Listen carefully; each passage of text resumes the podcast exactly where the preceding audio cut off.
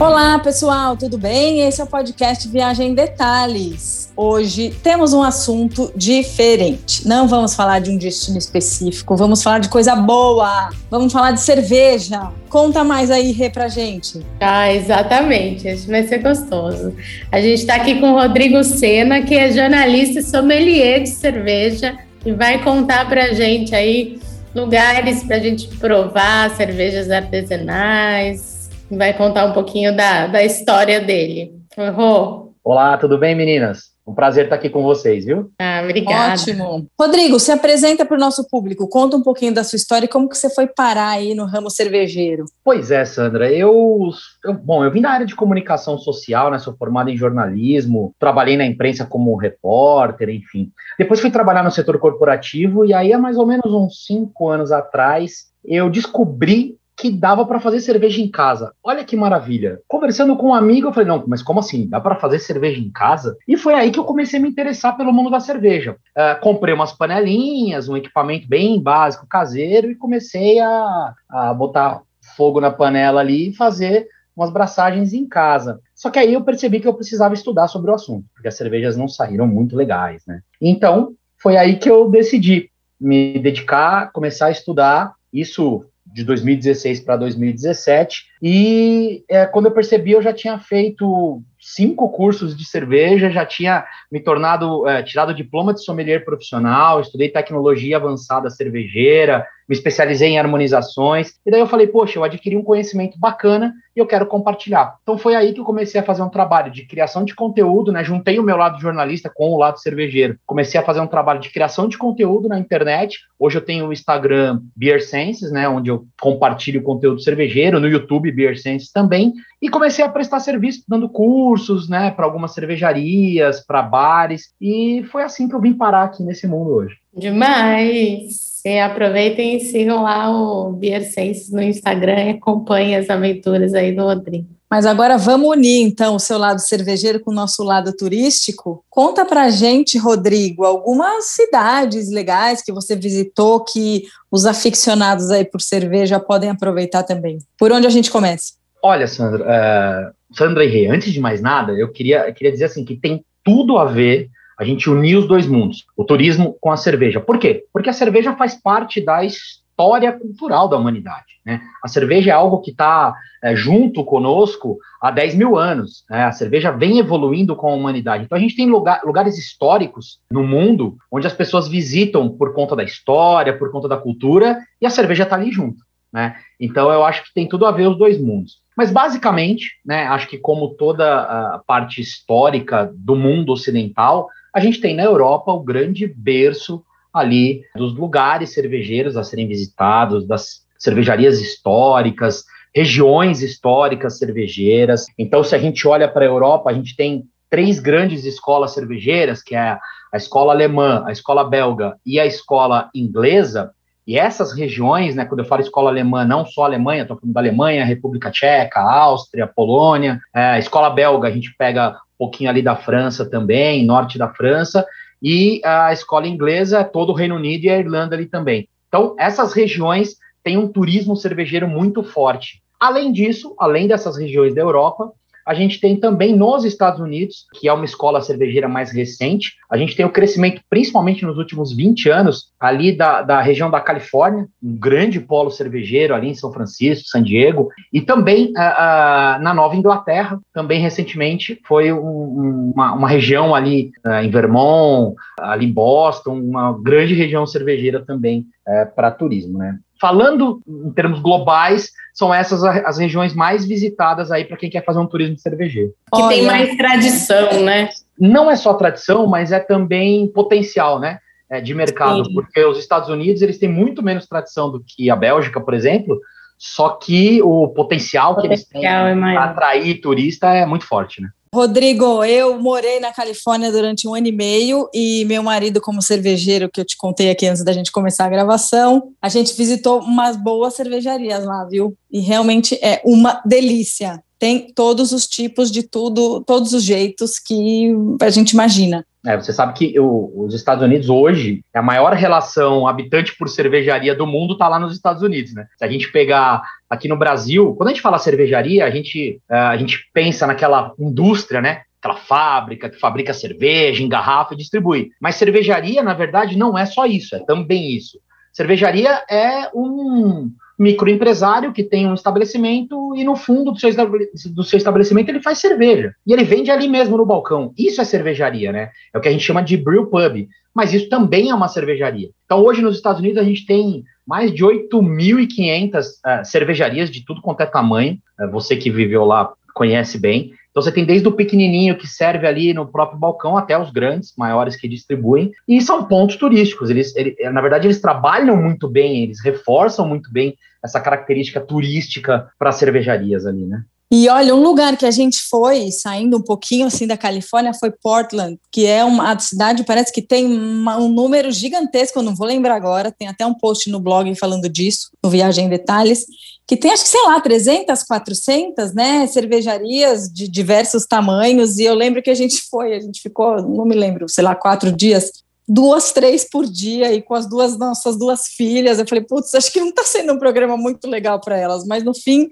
assim, é super legal, muito bacana, a gente amou. Sim, é uma outra região também que tem uma concentração muito grande de cervejarias. É, os Estados Unidos hoje são uma potência, né? De, quando a gente está falando de cerveja artesanal, principalmente, assim, hoje você pega o mercado americano, tem 25% de toda a cerveja consumida nos Estados Unidos é artesanal. Aqui no Brasil é 2%, né? Fazendo um paralelo. Então, é uma potência. Cerveja artesanal nos Estados Unidos movimenta não só a bebida em si, ela, ela é um item de gastronomia e um item de turismo também. Mas aqui no Brasil, a gente vê que cresceu muito também, né? Eu não sei dizer de quanto tempo para cá, mas assim, eu, quando tomar, comecei a tomar cerveja lá com os meus 20 e poucos anos na faculdade, só tomava essas cervejas conhecidas aí, Brahma, Skol. E aí, recentemente, que de uns 5, 10, talvez, anos para cá, que se começa a ver algumas cervejas diferentes, né? E hoje em dia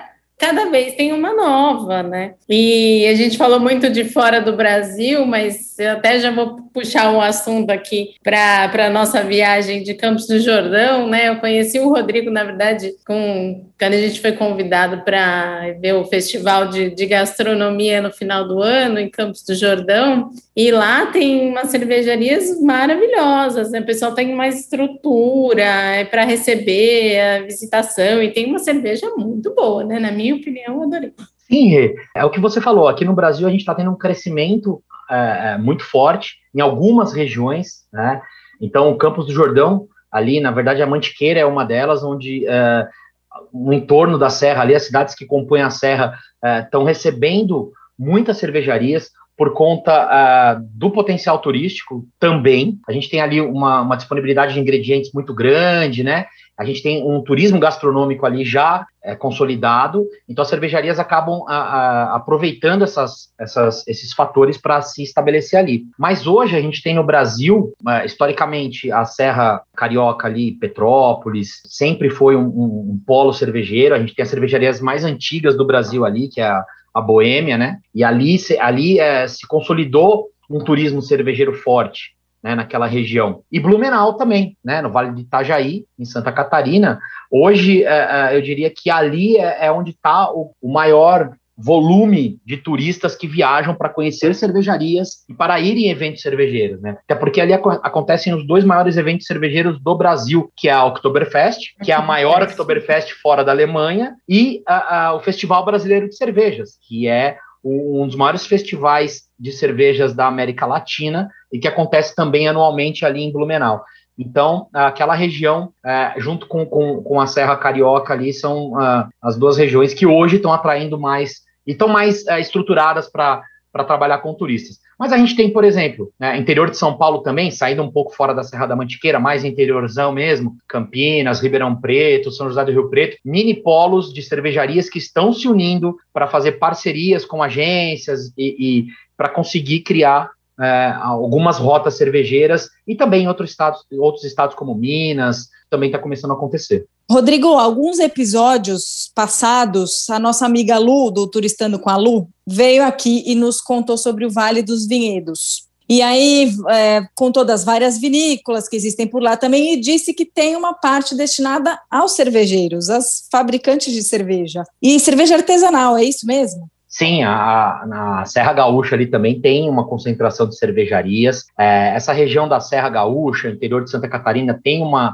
uma imigração alemã muito forte para lá, né? Então, a gente acaba tendo polos cervejeiros aí nessa região e na Serra Gaúcha a gente tem um crescimento também. Aliás, o Rio Grande do Sul, de uma forma geral, também vem crescendo bastante no cenário nacional de cerveja artesanal e, e com certeza naquela região o turismo do vinho, que já era consolidado, agora também está dividindo espaço com o turismo cervejeiro. É muito legal isso, né? Porque abre uma gama aí para as pessoas irem muitas vezes. Eu já acho que essa região lá de Bento Gonçalves, você tem que ir várias vezes. Então, você é uma uma hora vai fazer o roteiro dos vinhos, uma hora vai fazer o roteiro das cervejas. Tem muita coisa para ver, né? Uma região super rica, né? O que eu acho que aqui no Brasil a gente ainda está engatinhando um pouco na parte das cervejarias. Né? A gente já tem no, no, turismo do vinho um pouco mais consolidado nessas regiões aí, lá na Serra Gaúcha, por exemplo, interior de São Paulo, aqui na região de Jundiaí também tem um, um turismo com vinho muito bacana. E tirando essas duas regiões que eu falei, do Rio de Janeiro e, e, e de Santa Catarina, as outras ainda estão uh, engatinhando.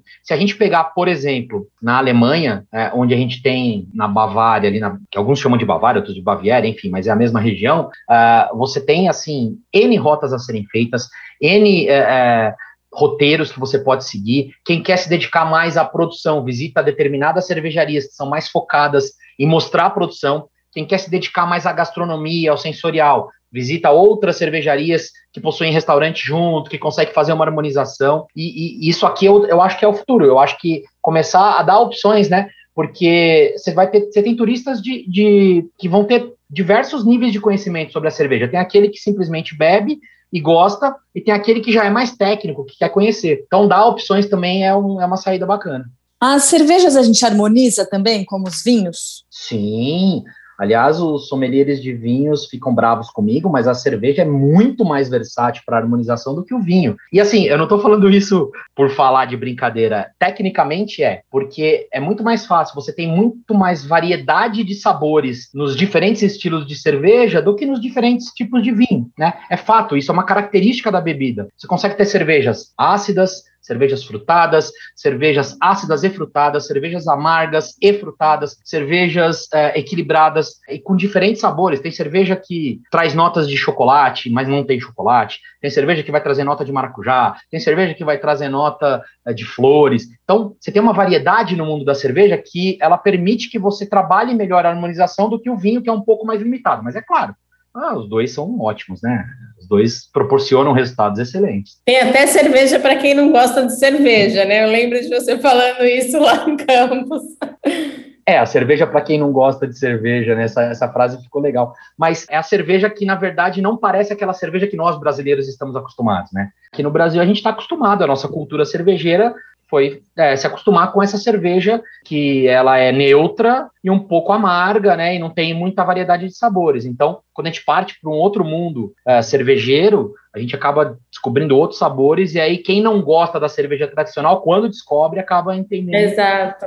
Gente, conta mais um pouco dessa viagem de Campos, o que que vocês, quais cervejarias vocês visitaram? Olha, a viagem para Campos do Jordão foi, foi bastante uh, proveitosa do ponto de vista cervejeiro, né?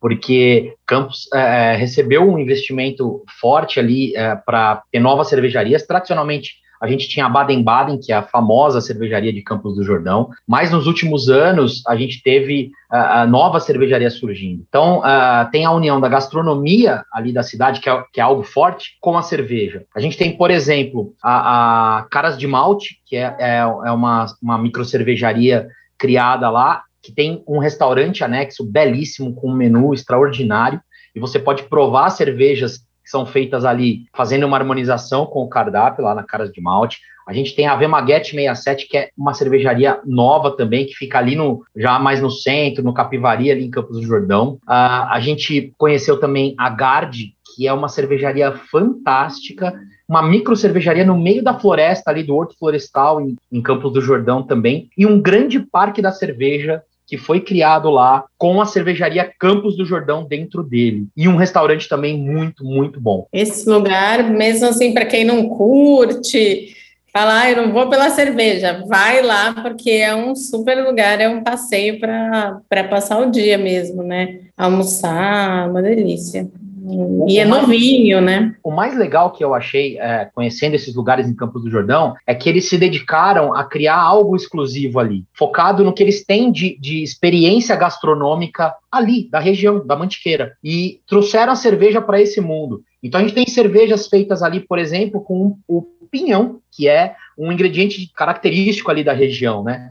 É, eu achei isso muito bacana, esse viés que eles estão estão tendo ali, eu achei muito interessante. Muito legal. E aí a gente estava até falando aqui nos backstages, né? Começamos a falar da, das experiências fora do Brasil, e acho que vale a pena você contar um pouquinho, né, do, de como é lá fora. Acho que o mais conhecido mesmo é a Heineken em Amsterdã, mas eu nunca fui, então conta um pouquinho para a gente o que, que tem aí nessas, nessas cervejarias mais conhecidas. É, então, a gente tem uma, uma grande uh, gama de, de experiências, na verdade, que as cervejarias mais famosas criam lá na Europa, né? Então, você citou a Heineken em Amsterdã. A Heineken é um ponto turístico de Amsterdã, e não só para quem gosta de cerveja. Tem muita gente que vai na Heineken que não bebe cerveja, porque ela criou uma experiência para quem visita a cervejaria, e é claro, ela é uma marca mundialmente famosa. A gente tem outras marcas menores, mas também famosas, como a, a Paulana em, em, Munique, por exemplo, que é um, uma cervejaria oriunda de um mosteiro. A gente tem os mosteiros trapistas na Bélgica, que recebem turistas é, é para visitar as abadias e também as cervejarias. Eu tive o prazer de fazer uma, uma, uma, viagem cervejeira sensacional em Barcelona. Você fala, puxa, mas Barcelona com cerveja? Sim, em Barcelona tem uma cervejaria chamada Estrela Dan, que é a, a maior cervejaria da Espanha, e o tour que eles fazem ali, a experiência que eles te colocam dentro da cervejaria também é espetacular. A gente tem na Bélgica um outro, falei dos mosteiros, mas a gente tem Bruges, né, que é uma cidade bom, medieval, linda, maravilhosa e visitada por milhares de turistas, não nessa época, infelizmente, mas tradicionalmente. Ali em Bruges a gente tem uma cervejaria pequena chamada The Halveman, que tem mais ou menos 200 anos, que faz cerveja no centro histórico de Bruges, e ela é uma das cinco cervejarias mais visitadas do mundo, e é uma cervejaria pequena. Então ela, ela conseguiu aproveitar o potencial turístico da cidade para puxar turistas para ela, Inclusive, tem uma curiosidade, recentemente, a The Halveman lançou o primeiro, lançou não, é, construiu o primeiro cervejoduto do mundo. Então, eles têm um duto que leva cerveja por baixo da terra 3 quilômetros para uma outra planta deles. E virou um ponto turístico o cervejoduto também. Então, a, a, na Europa, eles acabam aproveitando bastante esse potencial, atraindo não só turistas cervejeiros, né, mas turistas de uma forma geral. Gente, mas que legal isso. Se a moda pega aqui, hein? Imagina.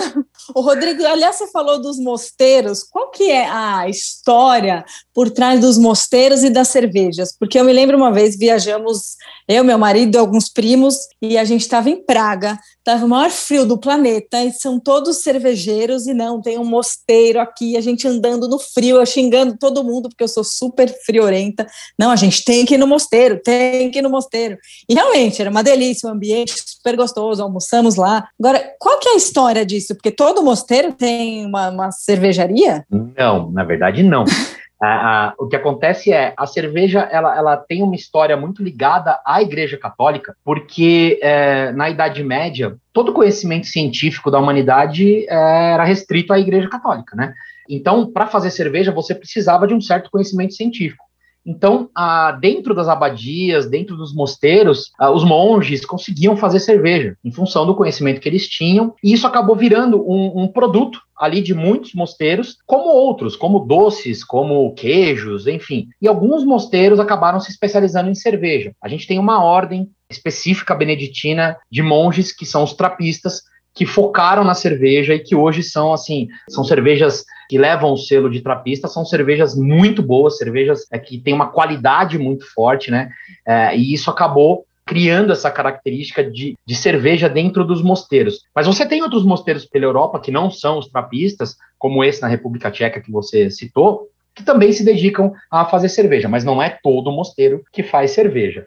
São espertos esses monges, hein? E você sabe por que, Sandra, que os monges gostavam tanto de fazer cerveja? É porque, na época, lá na Idade Média, o Papa liberou para eles durante a quaresma, né? Eles faziam um jejum e vinho eles não podiam tomar, mas a cerveja estava liberada. Então eles adoravam fazer cerveja porque eles podiam beber na, na época de jejum lá. Um ócio criativo, né?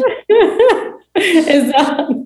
Rodrigo, para viajar pelo mundo querendo conhecer cervejarias e saber mais sobre as cervejas, é fácil? É só chegar e ir lá, tem que pesquisar? Qual que é a tua dica? Então, Sandra, tem muitas cervejarias, as maiores principalmente, que você pode, inclusive, comprar os tickets para fazer visitação e as experiências pela internet antes de viajar tá? É possível. É, também é possível consultar agências de viagem para que elas identifiquem para a região que você está indo se existe algum tour estruturado ou não, né? Ou se você tem que ir por conta mesmo. Mas uma dica que eu acho bem importante para quem quer viajar, seja para fora do país ou aqui dentro do país mesmo, e conhecer cervejarias, é que se você for for conhecer uma cervejaria e você ainda não entende de cerveja, não sabe como é feita a cerveja e, e, e não conhece, eu recomendo que você antes uh, uh, procure ganhar um conhecimento, mesmo que seja básico, entender um pouquinho desse processo. É, é simples, não é nada uh, uh, muito difícil. Uh, você tem na internet alguns conteúdos que são bons, tem livros também que, que, que, podem ser adquiridos aí com preços baixos, que também é um conhecimento bacana. E aí você já vai um pouquinho mais preparado, né? E você aproveita melhor a sua experiência conhecendo já previamente como é feita a cerveja e alguns estilos básicos, né? Seria mais ou menos essas dicas aí que eu, que eu daria para quem tiver a fim de, de fazer um turismo cervejeiro. Parece que tem uma lenda que rola por aí que estavam fazendo pão e aí acabou que a mistura virou uma cerveja. Conta aí pra gente, Rodrigo. Assim, o que a gente tem de conhecimento através do que os arqueólogos encontraram e reconstruindo essa história toda é que a cerveja e o pão têm a mesma origem, né? Que é a origem ali na, na criação da nossa civilização, na Suméria, quando a gente descobriu que a gente, que a gente podia plantar e colher, né? É, e os grãos ficavam estocados, e aí, por um motivo ou outro, molharam, enfim, tomaram chuva, e isso acabou fermentando, né? Esses grãos acabaram fermentando. E ali foi criado tanto o pão quanto a cerveja, a mesma origem. Na época era difícil até separar os dois, né? O que era pão, o que era cerveja, as pessoas não sabiam muito bem. É, a gente fala de cerveja 10 mil anos atrás, não é como essa cerveja que a gente toma hoje em dia, né? Então, a origem do pão e da cerveja é a mesma, que é esse estoque de grãos que os sumérios descobriram como fazer e que acabou fermentando, né? E claro que depois teve várias derivações e as pessoas foram foi ficando uma coisa mais elaborada, né? Sim, depois que, que as pessoas começaram a compreender um pouco do processo, como era para fazer a bebida, como era para fazer o pão, isso começou a ser separado.